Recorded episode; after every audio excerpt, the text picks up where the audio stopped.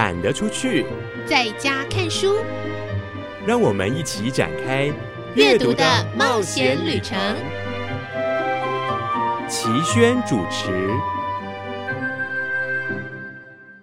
各位亲爱的朋友，我是齐轩。你准备好在热浪之中踏上阅读的旅程了吗？又是一个月份新的开始。每个礼拜在空中跟您分享阅读，是我最快乐的时光之一。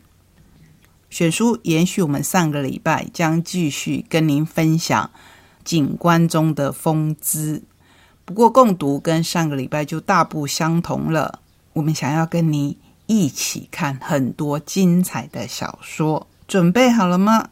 相信你听过保罗·索鲁的叙述以后，不管是真正的旅游还是阅读的旅程，都会有进一步的认识。各位亲爱的朋友，我是齐轩，欢迎来到懒得出去在家看书的选书单元。让我们继续进入保罗·索鲁的旅游书写世界，景观中的风姿。马可·波罗出版，胡周贤翻译。难得有一本书，我们会连续介绍两周，所以还是要把作者跟译者介绍给您。保罗·索鲁出生于美国，大学毕业以后投身旅行工作，先到意大利、非洲与马拉维的丛林学校担任和平团教师，并且在乌干达的大学担任讲师。一九六八年应聘前往新加坡大学任教于英文系，这一段时间将短篇故事以及为报章杂志撰写的文章集结成册，并且开始着手数篇小说，包括《方以》《印第安人》《嬉戏的女孩》《丛林恋人》等等。这些小说收录于《大裂谷的边缘》。一九七零年代早期，索鲁一家人移居英格兰，随后迁往伦敦，在英国居住了十多年。我常常开玩笑说，保罗会在英国住了十多年。其实跟他的个性应该有关系，至少我个人觉得他的文笔不但是犀利，而且有时候是很尖酸刻薄的。他在英国居住的期间，写了几部评价甚高的小说及多篇广受欢迎的旅游文章，《漫游世界》一书即由这些旅游文章精选编撰而成。他目前回到美国定居，仍保持着前往各处旅行的习惯。著作甚丰，包括《瓦尔多》《黑屋》，以及赢得一九七八年英国惠特布雷德文学奖的《印象宫殿》。《蚊子海岸》被约克郡邮报选为一九八一年年度小说，并且改编成电影。那上一周我也讲过，这一本书目前已经拍成电视剧。他的书实在太多太多了，我们不妨来介绍他在马可波罗出版你可以找到的中译本，有赫丘利斯之著《老巴塔哥尼亚快车维迪亚爵士的影子》，到英国的理由暗星萨法旅骑乘铁公鸡搭火车横越中国深南地方等等，这其中有两本是我翻译的。不过不包括让他略懂中文的骑乘铁公鸡搭火车横越中国，这也是身为他中文版译者的挑战之一。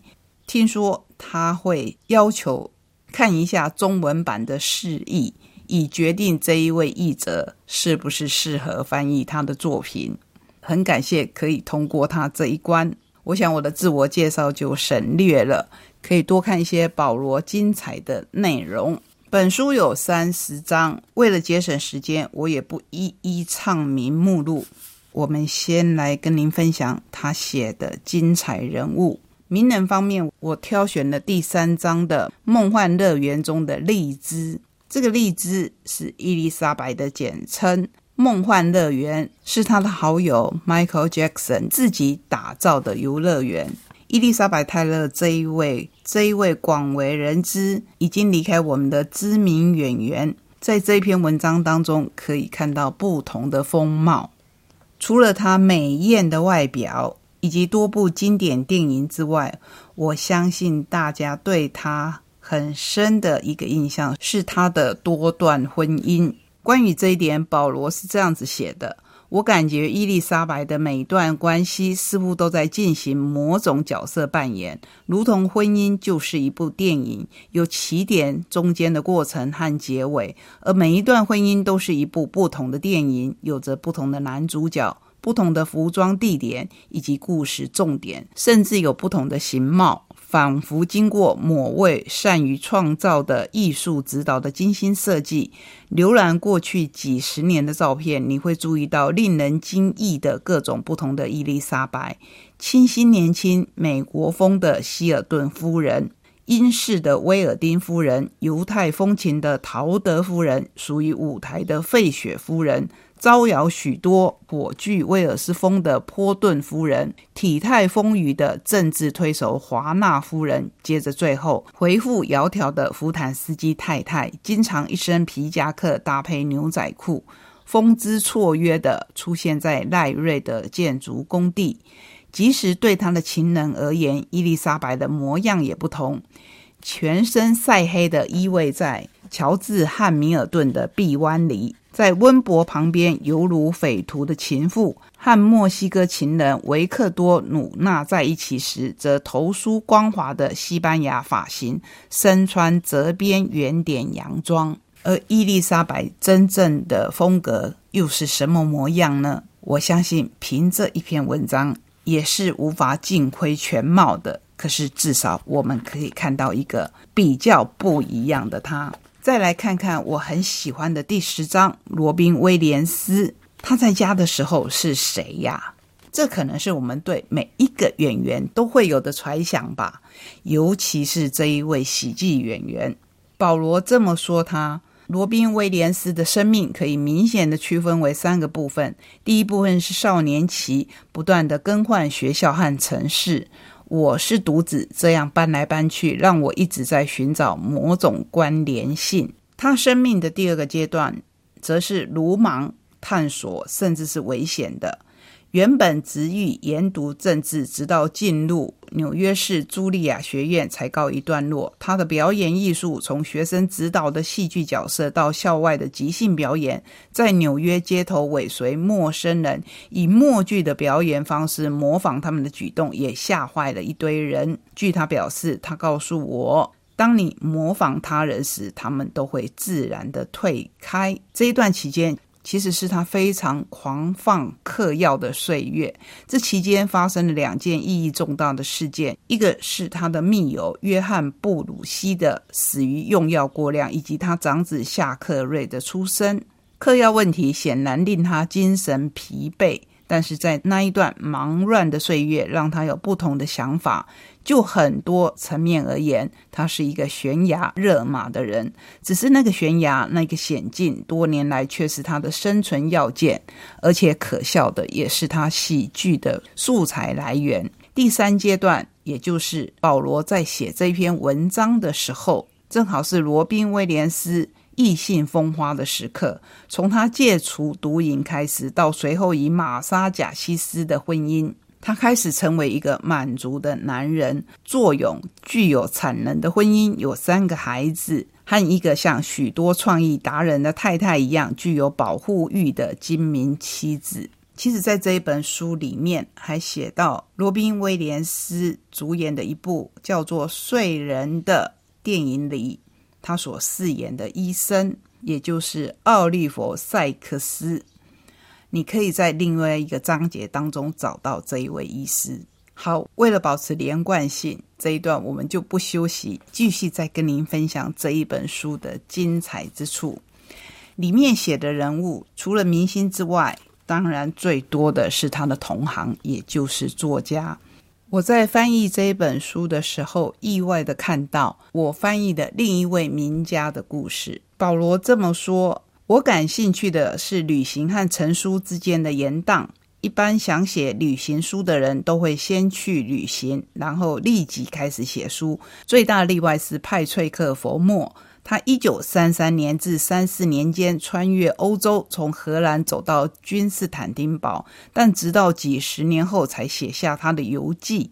一九七七年的《时光的礼物》和一九八六年的《山与水之间》。这本《山与水之间》就是我翻译的。那些书内容清新，细节丰富，一般人很难发现。这期间已经过去很长的一段岁月，所以有些作家实在是异于常人。还有一章是写到梅冈城故事，关于非洲裔美人人权相当重要的一本书。同时，也推荐各位看看第二十五章班顿的美国，因为本书的书名其实是出自于这一位艺术家的作品。他有很多壁画，如今成为美国各博物馆的珍藏。再来，我们看看第二十六章。保罗说，他作为读者的人生。当一个作者说他成为读者的时候，你会不会好奇他到底看过哪些书？我觉得蛮恐怖的是，他说要描述我读过的书，可能需要来上厚厚一本的我生命中的书籍。呃，我还没有那一种勇气。不过，我在这里提到的所有书籍和作者，多少涵盖了内容的一部分。我每写一本旅行书，都需要阅读许多，有时候多达几百本的书。为了我的旅行之道，我读了大约三百五十本书，引用其中许多本书的内容。我的作品里充满了参考书籍。全都是我喜爱的作品。其实翻译到这边的时候，我真想跟他讲：保罗，你可不可以不要这么博学多闻？因为翻译你的书实在是对译者莫大的考验。我很推荐各位去看看他对西莫龙这一位作家的看法，因为我们可能比较熟悉得到诺贝尔文学奖的卡缪。却忽略了西莫龙这一位多产的作家。其实他有一本书的成就，跟卡缪的《异乡人》不相上下，以至于西莫龙觉得比不上他的作家可以拿到诺贝尔文学奖，而自己一生都跟这个殊荣错过，是心有不平的。所以在这一本书中，你可以看到作家真正的内心。最后要跟您推荐的是，他写自己父亲。自己母亲，以及多多少少提到一点自己影子的最后两章，是不是？正如我说的，就算给我一个月的时间，我还是无法跟您分享此书十分之一的精彩程度。那么，我就把这一本书交到您手中了，希望您自己去找来看。看到一位我现在可以真正的说我很喜欢他作品的作家。他的内心世界。